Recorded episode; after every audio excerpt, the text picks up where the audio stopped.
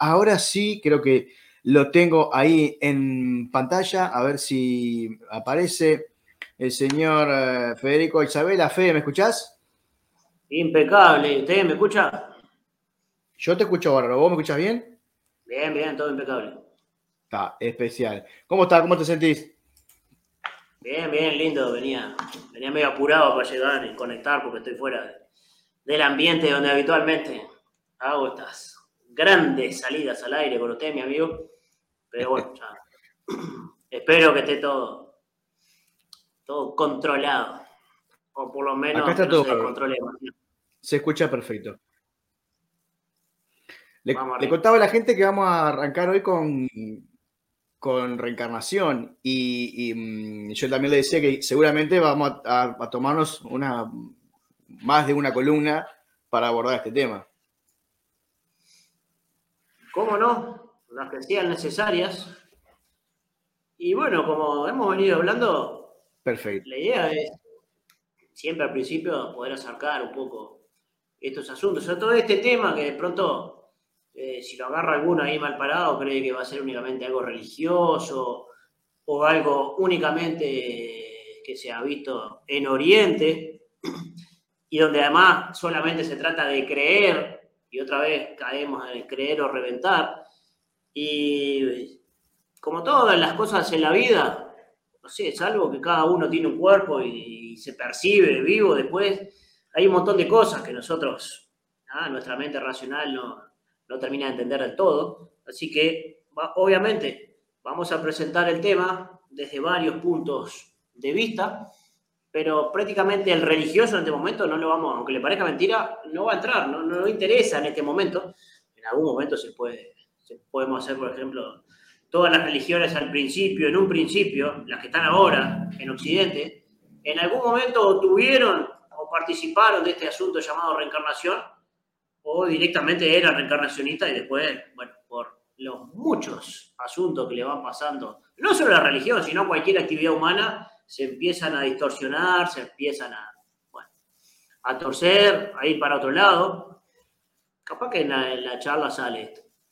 Para retomar un poco con lo que nosotros habíamos visto la, la clase, la clase, tantos años dando clase que ya me sale la palabra, la clase, la charla anterior, eh, si la gente lo si no hacemos obviamente, porque siempre puede haber gente que está mirando por primera y no va a ir a ver nada para atrás, el otro día nosotros las últimas dos apariciones estuvimos presentando qué cosa sería el ser humano.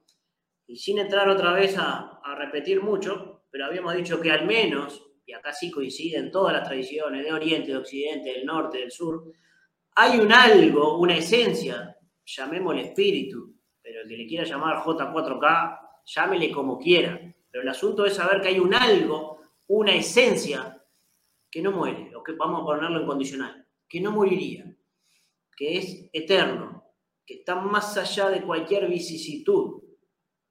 ¿Fabián? ¿Quedaste congelado vos? ¿Vos me escuchaste? ¿Fabián, me estás escuchando? Sí, ¿vos me escuchás bien ahí? Sí, lo que pasa es que tu imagen la veo como con delay con respecto al sonido. Ah, bueno, dame que vos seguís tranquilo que yo lo, voy chequeando, pero verte te veo bien y te escucho bien.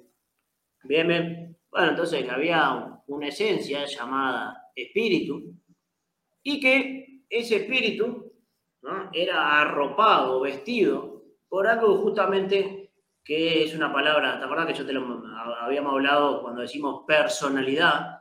Bueno, originalmente personalidad, derivado de personalité y que a su vez deriva por varias carambolas idiomáticas, lo que sí interesa es que deriva el concepto de las máscaras con los que los actores aparecían en el teatro griego.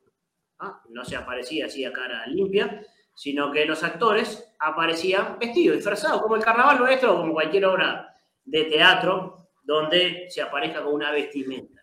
Entonces, la personalidad no era en sí mismo el ser humano, sino que, haciendo una analogía, tiene la misma relación que tiene yo con mi ropa. Bueno, yo no soy mi ropa. Yo ahora estoy vestido así, pero un rato estaré vestido de otra manera y mañana a su vez de otra. Y podrán pasar muchos buzos, muchas camperas, muchas camisetas, pero el cuerpo, haciendo la analogía, no se altera. Bueno, esto que nosotros llamamos la personalidad, que incluye un cuerpo físico o heterofísico, como decíamos el otro día, una energía, llamémosle cuerpo pránico, el chi, los chinos, el ki de los japoneses, un cuerpo emocional, que en sánscrito le llamaba el astral, y aún una mente concreta, una mente bañada de deseos, que le llamaban kamamanas, esos primeros cuatro, a eso le llamaban la personalidad. O el yo pequeño, el yo chiquito, el yo inferior. Recuerden que lo inferior o superior no era por bueno o malo, sino porque estos primeros cuatro que dijimos, su característica indudable que es mortal. Tarde o temprano muere, tarde o temprano se descompone, tarde o temprano se recicla en naturaleza. Y un espíritu, una esencia que de alguna manera se podía hablar de tres partes, aunque no, no, estaría correcto hablar de tres partes, pero sí tres características que decíamos una mente pura, una intuición y una voluntad. Y eso estaría conformando un triángulo, por lo menos así lo, habíamos dibujado, se, se, representa en el mundo de la filosofía esotérica.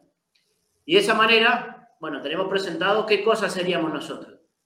Un espíritu que se viste, se arropa de una personalidad. Más o menos hay un resumen de lo que vivimos. Sí, veníamos, veníamos hablando de eso, de, principalmente en, ¿Me escuchas bien? Sí. Sí, sí. En, relación a, Me parece que está bueno eso de, volver a como a, traer los conceptos lo que veníamos ya hablando, de definir eh, el ser humano y, principalmente el sentido que le daban a, a qué era el ser humano y, ahora poder eh, empezar a, profundizar en relación a, esto que vos traes, eh, me parece que está, está bueno, sí. perfecto, porque esto es lo principal de todo, en el sentido de que, bueno, una vez que, entre comillas, mínimamente tenemos claro qué cosa sería ese gran misterio que es el ser humano, bueno, ahora sí podríamos ir dando un escalón más. Para eso, creo que en este prestigioso lugar nunca hemos hablado de la ley del Dharma o el concepto del karma, que yo sé que hoy son palabras que, poco menos se usan, se usan todo el tiempo. Y como muchas veces las cosas que se usan todo el tiempo, no me voy a atrever a decir que se usan mal, pero que se usan por lo menos muy distorsionadas con respecto a la idea original. ¿Eh? Inexactas, de forma inexacta. Ah, bueno, ahí está. De forma inexacta. pero, pero no van con lo que originalmente era. Muchas veces la gente por ahí dice, el Dharma es lo positivo. Bueno, primero que nada, el concepto de positivo y negativo siempre va a haber, bueno, positivo o negativo con respecto a qué. Hablar de cosas positivas en sí mismas no, no tiene ningún, ningún sentido. Entonces, originalmente, los textos en sánscrito más antiguos, ¿qué nos hablan del Dharma?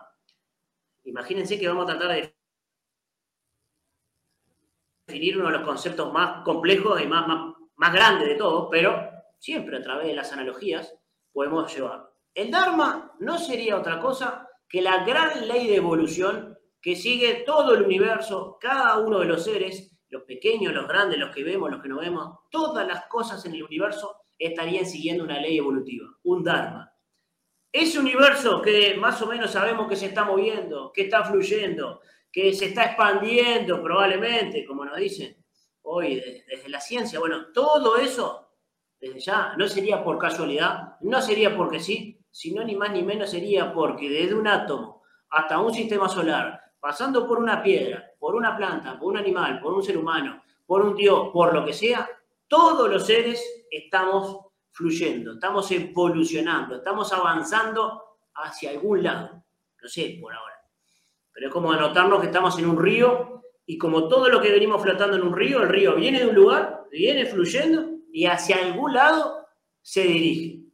Entonces, dentro de ese gigantesco río que está fluyendo, todos los seres, cada una de las cosas, cada una de las especies, y aún dentro de los animales, los cientos de miles de animales distintos, los cientos de miles de vegetales distintos, cada uno de ellos estaría siguiendo un Dharma especial, es decir, una ley completa o una ley que contiene a todas las leyes que marca la evolución, que marca hacia dónde van las cosas. Y entonces, aún si vamos al mundo de los animales, rápidamente podemos ver que los conceptos que tratan de igualar así nomás las cosas no tienen ningún sentido. Porque el Dharma que lleva a un topo a la evolución, bueno, el topo lo va a poner debajo de la tierra. Y el Dharma que, un, que lo lleva al tigre a la evolución, lo pone sobre la tierra. Y el Dharma que lleva al águila a la evolución, lo pone sobre los cielos.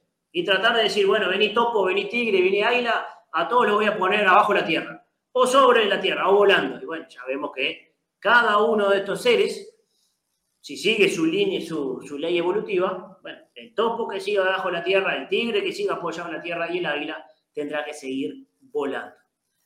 Lo mismo podemos decir con cada una de las plantas, con cada una de las cosas, ni que hablar con el ser humano que estaría siguiendo entonces un Dharma. Una ley evolutiva que siempre lo vamos a dibujar con una especie de espiral, o capaz que ahora, a ver si tengo, ahora capaz que dibujo ahí en el pizarrón que ya veo que, que se, puede, que se puede ver, esto sí que estaba fuera fuera del plan, a ver si sale de este lado acá. Sí, perfecto, ahí se vería bárbaro. A ver si lo que dibujo. Bueno, vamos a dibujarlo de esta manera. Con una espiral, ¿eh? ¿Qué quiere decir esto que está mal dibujado? Incluso lo podríamos dibujar mucho más así, pero para no rayar tanto el dibujo.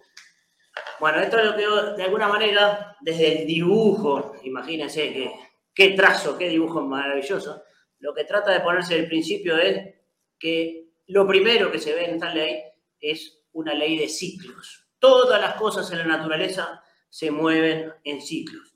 Se mueve nuestro planeta en ciclos de estaciones, se mueve nuestro planeta en ciclos de día, de la noche y muchos otros ciclos que sabemos, ni que hablar, tú que eres un especialista, Fabián, los ciclos del cuerpo humano a la hora de determinados procesos biológicos, todo está pautado en ciclos.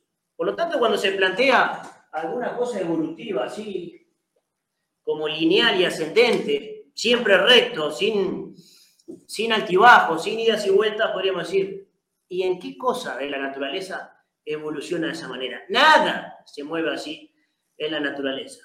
Y como hay ciclos, si yo te digo, te apuesto que mañana, dentro de 14 horas, va a estar de día. ¿Qué te voy a apostar, ¿quién no sabe que mañana, dentro de 14 horas, va a estar más claro y que otra vez en 24 horas más va a estar de noche y que ahora en julio va a estar más fresco que, que en enero. ¿Por qué? ¿Por qué puedo afirmar estas cosas? Y bueno, porque hay unos ciclos que más o menos ya los conocemos y que sin estar adivinando, yo ya sé determinadas cosas a grandes rasgos que van a ir pasando. Entonces se llama la ley del Dharma. Dentro de esa ley o dentro de ese marco y esto salió cuando, cuando hicimos el gran conversatorio sobre, sobre la libertad, por ejemplo, cómo a veces nosotros, en nuestros idiomas o, en nuestras posiciones filosóficos, ideológicos, bueno, nos parece que, que el, de alguna manera el destino, que haya un destino final y la libertad estarían totalmente contrapuestos. Y desde siempre se ha enseñado que las dos cosas pueden marchar juntas. Porque, por ejemplo, yo me puedo subir a un barco que sé que va a ir de acá al puerto de Palos, vamos a hacer el viaje inverso de, Colón, que va allá para España. Bueno, el destino del barco sale del puerto de Montevideo y va a España. Ese destino no se puede modificar. Ahora, dentro del barco hay muchas maneras de viajar. Se puede viajar siendo el capitán, se puede viajar siendo el primer oficial, el maquinista, se puede viajar como turista, se puede viajar decolado, escondido prácticamente sin posibilidad de movimiento. El barco lleva un destino, sale de un lado, va para otro. Dentro de ese barco hay, si querés, una amplia gama de posibilidades de viajar de distintas maneras. Se puede viajar siendo buena gente, o sea que... pésima gente. Decime.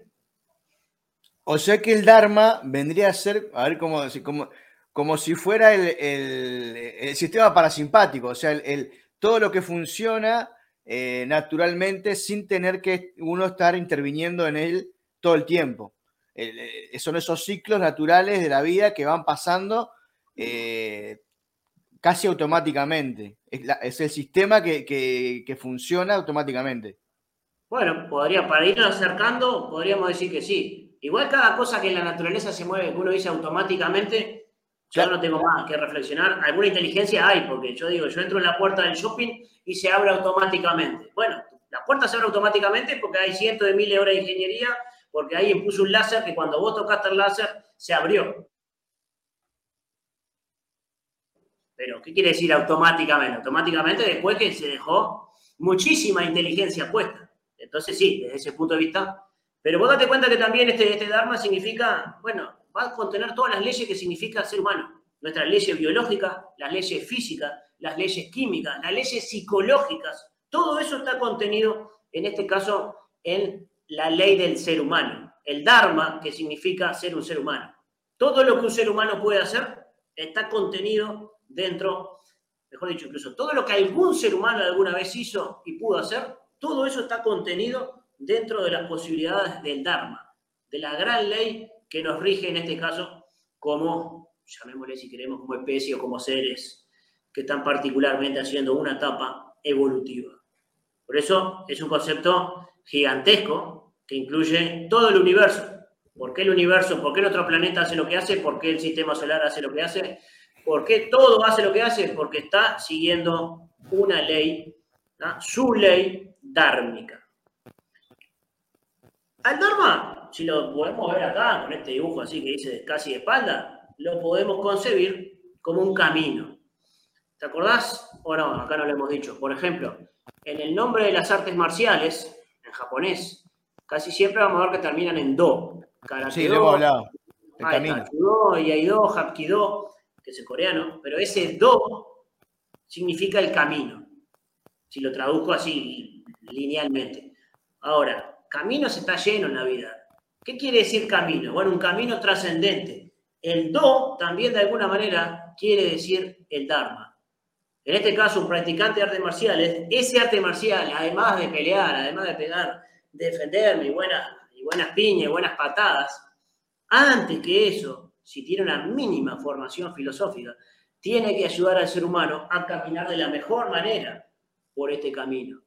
Y caminar de la mejor manera este camino quiere decir conocerme mejor, conocer y enfrentar y superar miedos.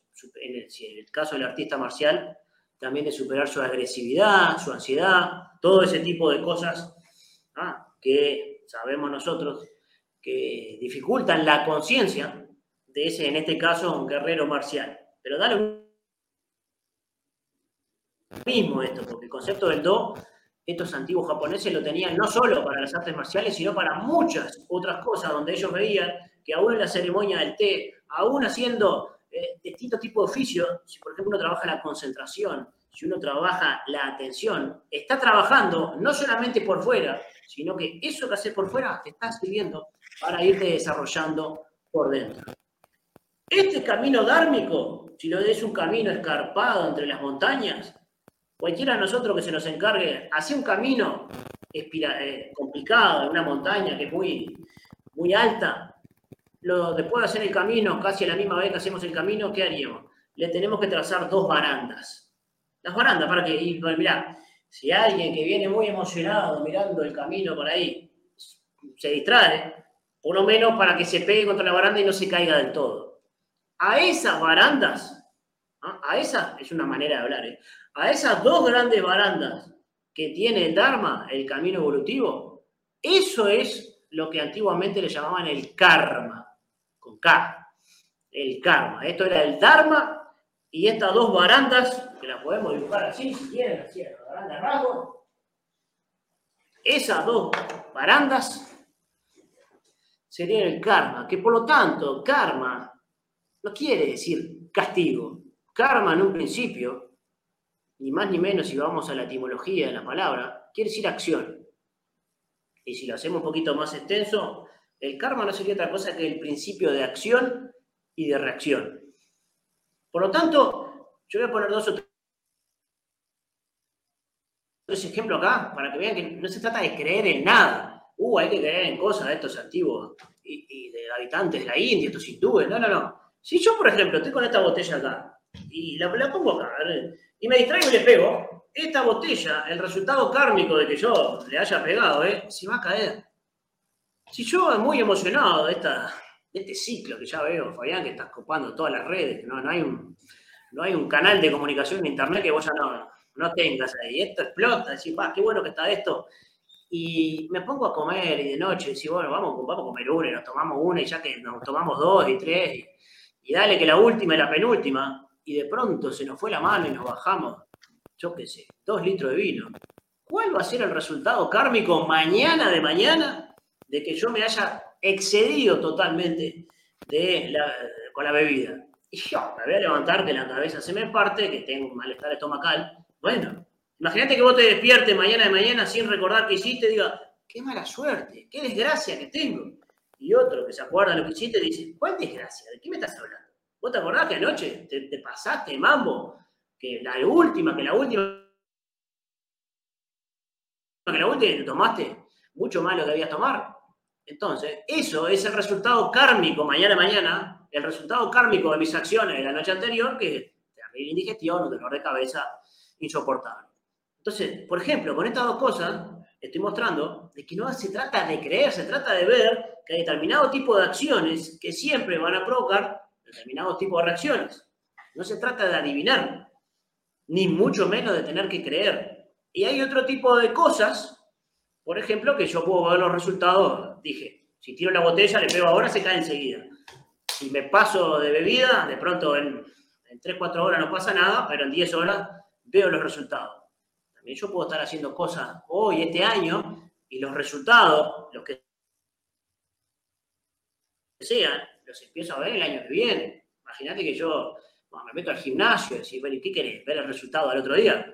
Hay gente que va al gimnasio y ya se pesa el otro día, ya se empieza a medir, hace una semana que está yendo y ya quiere resultados visibles. Y no, tranquilo, hermano, por lo menos anda un par de meses y después sí, si querés, vení y me digo, porque bueno, porque hay algunas cosas en la naturaleza que empezás a hacer ahora y el resultado lo ves a partir de 3, 4, 6 meses para adelante. O yo podría dedicarme a determinadas cosas de estudio, y voy a pasar varios años estudiando y preparándome para después empezar a cosechar resultados que empiezan 4, 5, 10, 15 años para adelante. Todos estos ejemplos que yo puse, se pueden poner miles, ¿qué es lo que nos muestra? Que bueno, los resultados kármicos a veces son inmediatos, a veces demoran eh, tres horas, a veces dos semanas, a veces 10 años, a veces de la manera que viviste la juventud va a determinar también tu vejez. Y para esos resultados de pronto tenés que esperar 40 años. Y hasta acá no se trata de creer absolutamente en nada. Entonces, estas barandas kármicas, volviendo un poco más a la parte un poco más metafísica, este karma no dejan de ser, de una manera de entender, las barreras de protección de ese camino que hace que nosotros tengamos determinado libre albedrío como seres humanos, cosas que podemos hacer un amplio abanico de cosas, pero hasta acá y hasta acá llegaste. Como que hay límites de la naturaleza que te van a ir pautando. Y entonces hay determinados ciclos de la biología. Hayas lo que hayas hecho, tarde o temprano tu cuerpo va a morir. Haya lo que hayas hecho, tarde o temprano tu cuerpo eh, va a empezar a tener arrugas, va a empezar a tener menos un poco de energía. ¿Por qué? Bueno, porque hay determinadas leyes que no importa cómo yo me moví, que hasta acá y hasta acá me van marcando. Y dentro de este camino, bueno, todos sabemos los estados de ánimo,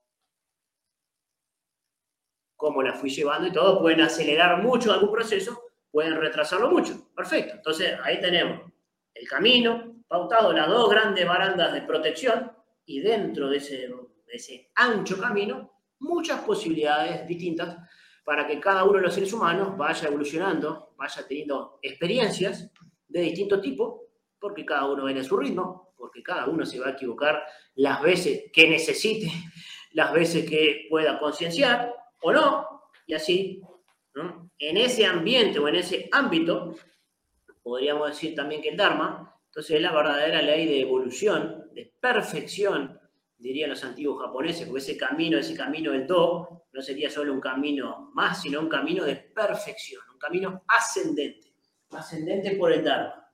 Y esto también, mis queridos amigos, ya podemos hacer un paralelismo con, cuando no, con el mito de la caverna. ¿Qué es ir saliendo? Sí, no nos va a faltar nunca. ¿eh? Ir subiendo el Dharma. El ser humano es como también lentamente. Va a tener que. ¿Eh? Va a tener que empezar a pagarle derecho de autor a, a Platón. A Platón. Lo que pasa es que como el amigo Platón dijo que él lo había tomado de Egipto, tampoco podría él cobrar derecho de autor por. Ah, bueno, está. Entonces está. Es lo bueno, ¿viste? Si será viejo esto y útil. Es una manera de hablar entonces de esa caverna. También avanzar en el Dharma significa estar cada vez más cerca de esa luz, de ese sol final que nos espera afuera de la caverna. Y alguien dirá, bueno, hermano, dijiste que ibas a hablar de reencarnación y todavía no mencionaste nada. Bueno, lo que pasa que si tenemos claro esto, el concepto filosóficamente hablando de reencarnación entra muy, muy naturalmente al decir, bueno, ¿viste este camino? Este Dharma como ser humano, ¿te queda alguna duda que es un camino largo, largo, recontra larguísimo? Y así, como nadie se recibe de médico el primer día que va a la facultad, y nadie se recibe de carpintero el primer día que va a la UTU o a, donde sea que vaya. Y nadie se recibe el primer día de nada, absolutamente nada, sino que hay que ir muchos días, miles de días, y no solamente ir, sino aprender. Esto que llamaríamos completarnos como ser humano completo, alcanzar la iluminación y muchas palabras que se han usado, salir de la caverna, bajo ningún concepto, podría ser suficiente eso que nosotros llamamos una única vida. Porque cada vez que nosotros nacemos, nacemos acotados por miles de factores.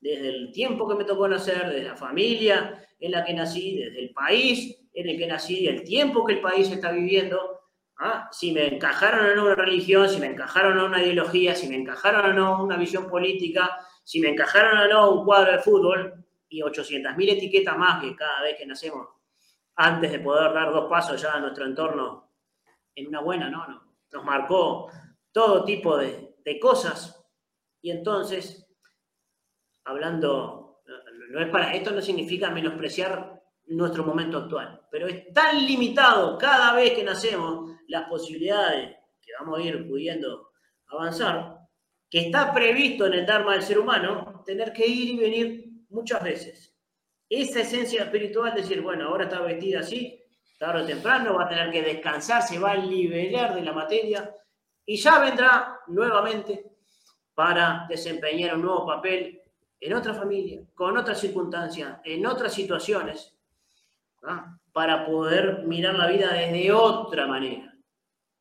Decime hasta acá si se, va siguiendo. Yo me, me largo horario. Perfecto, perfecto. No hay, eh, no hay. no hay ningún. Me parece interesante también esto de, porque a veces, como vos decís, la reencarnación o el Dharma o el karma, eh, al, usarse tan repetidamente en cualquier contexto también y de cualquier forma, eh, hace que a veces uno no sabe, empieza como como a hablar del tema sobre supuestos. Y está bueno a veces también, bueno, sí, nosotros vamos a hablar, o vos en este caso vas a hablar eh, de reencarnación con estos, partiendo de estos conceptos.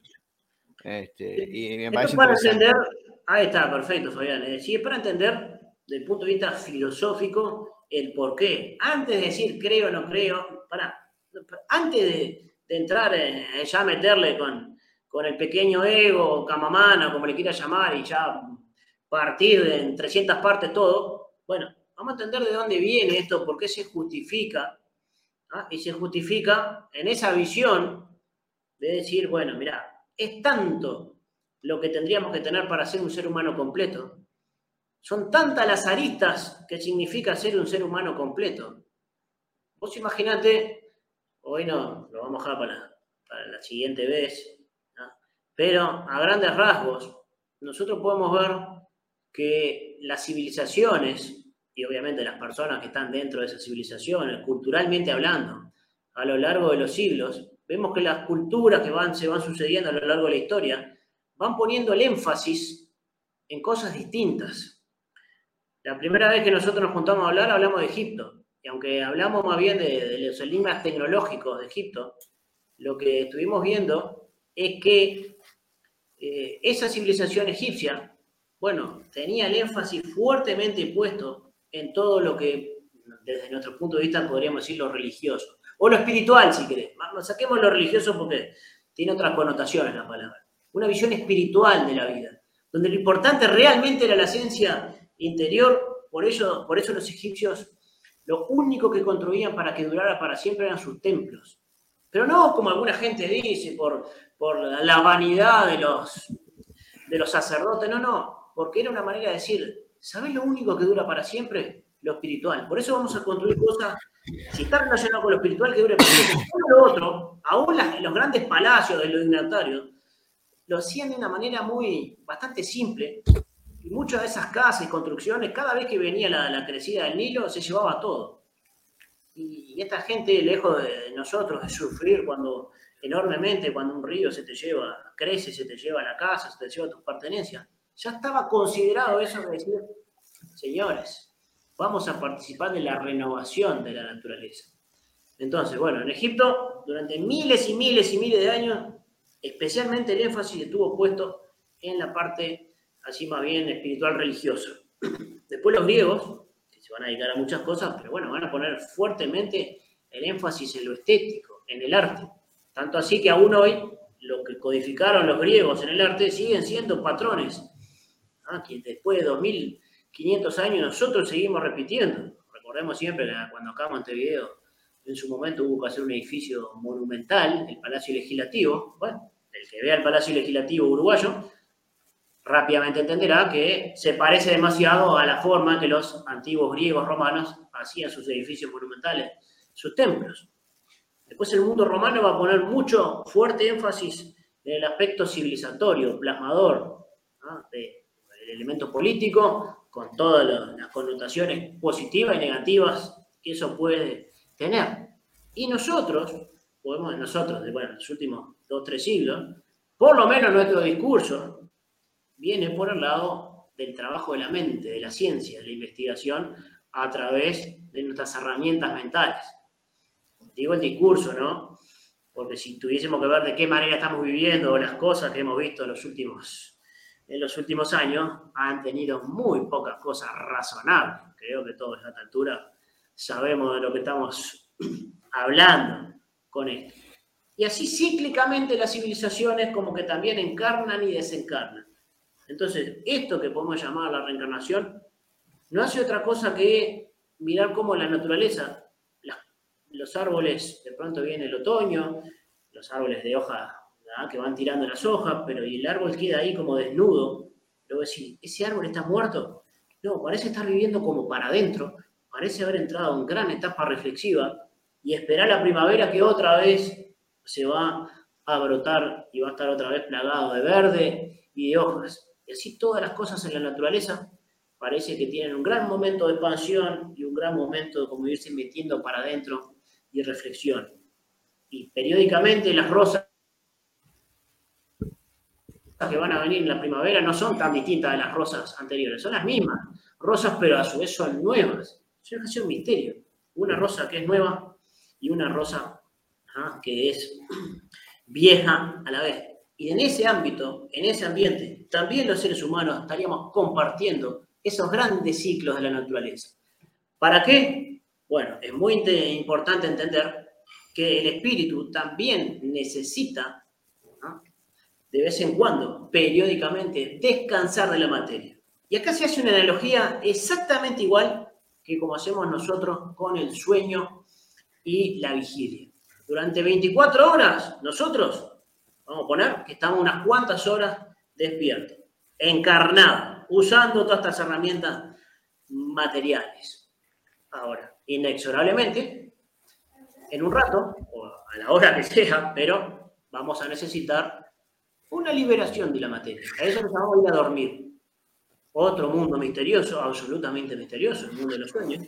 Pero desde el punto de vista físico, todos sabemos y está bastante investigado que si a alguien se le ocurriese no dormir, rápidamente la biología lo llamaría al orden y te, dormiría solo. Ah, decía un, psiquiatra que estudiaba justamente en ese momento los desórdenes de sueño, le decía a la gente que venía muy preocupada a veces por el insomnio, dice, ¿sabe que lo que mata más que el insomnio? La preocupación por el insomnio. Nadie se va a poder suicidar jamás privándose de dormir. yo digo, me voy a morir así, no voy a dormir más, no voy a dormir. Dice, tarde o temprano el cuerpo se va a desconectar y se va a apagar. Incluso se puede ver cómo hasta en bombardeo, ¿no? Los, los, soldados, ¿no? Los guerreros en plena, igual en una trinchera, pueden estar volando todo, pero ya si se durmió,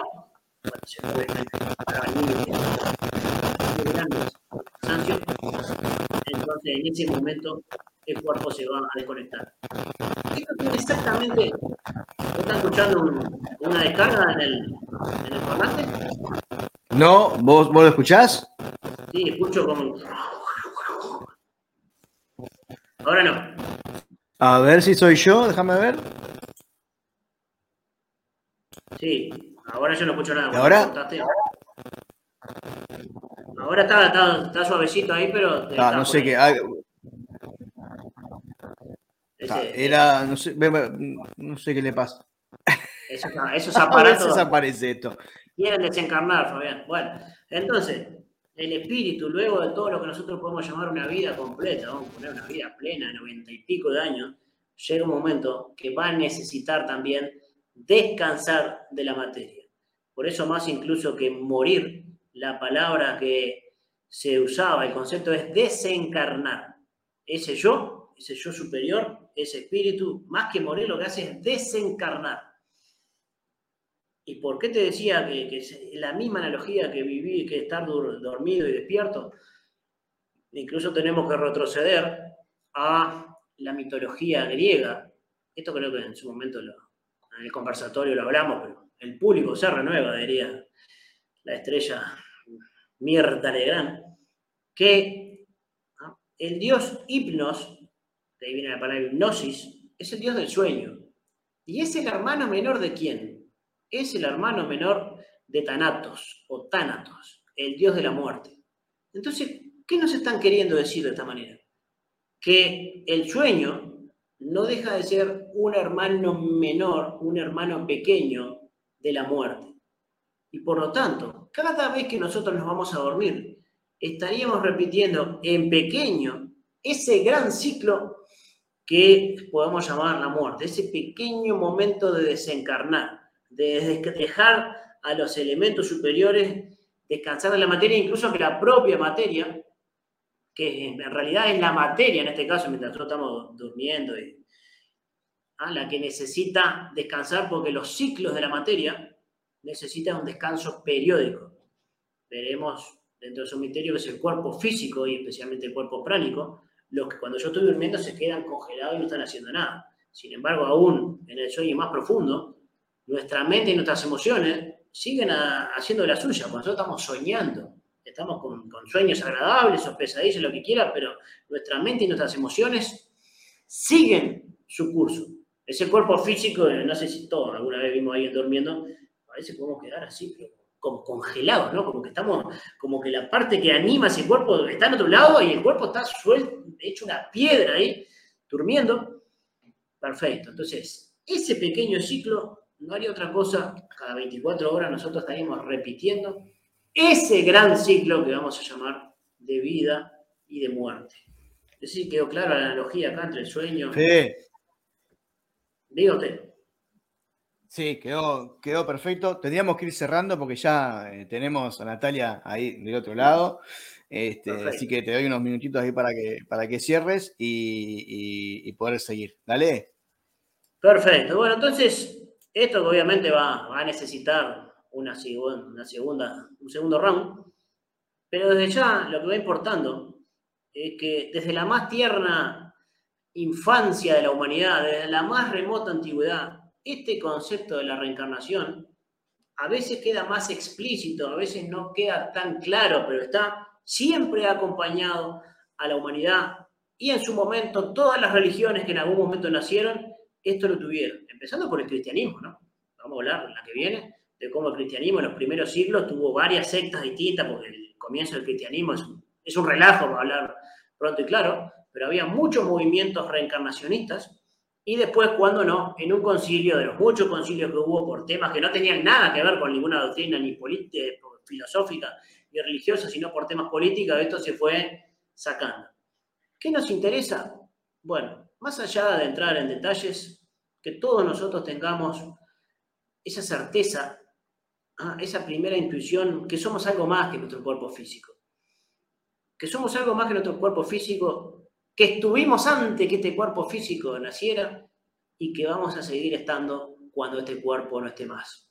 Hoy encaramos un poco esto al lado filosófico, pero la que viene también vamos a entrarle al lado científico. Vamos a ver cómo ya hace varias décadas que las más prestigiosas, varias de las más prestigiosas universidades de Occidente, en Estados Unidos y en Alemania, esto se viene estudiando con rigor científico, aplicando el método científico, para que veamos también cómo a veces la ciencia, si se usa bien, ni hablar, si va bien dirigida, puede irse dando la mano con muchas otras disciplinas y también entrando en temas que no son únicamente cosas físicas.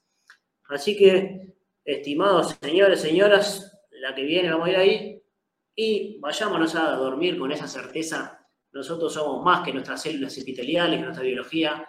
Estuvimos antes, estamos ahora y seguirá habiendo un yo más allá de las vicisitudes de este cuerpo. Así que, estimados, a vivir la vida con todo y obviamente también hay que aprovechar cada momento porque kármicamente, cada momento, en cada momento que estemos, lo que sea que estemos atravesando, por algo lo estamos atravesando. Así que vamos arriba y hasta la próxima. Fe, ¿cómo te sentiste? Lindo, lindo. Lindo porque estos temas son, son de fondo, ¿no? Y cada vez que se puede explicar esto, me viene, me viene una paz interior. Te mando un abrazo grande, eh, nos vemos dentro de un mes en la pantalla y bueno, eh, a seguir eh, ahí, atrás de la, saliendo de la caverna. que no falta nunca, que no falta nunca la explicación de la caverna. Bueno, un gran saludo a Natalia y que haga un buen programa. Un abrazo, Fede. Programa, programa grabado. Chao, chao.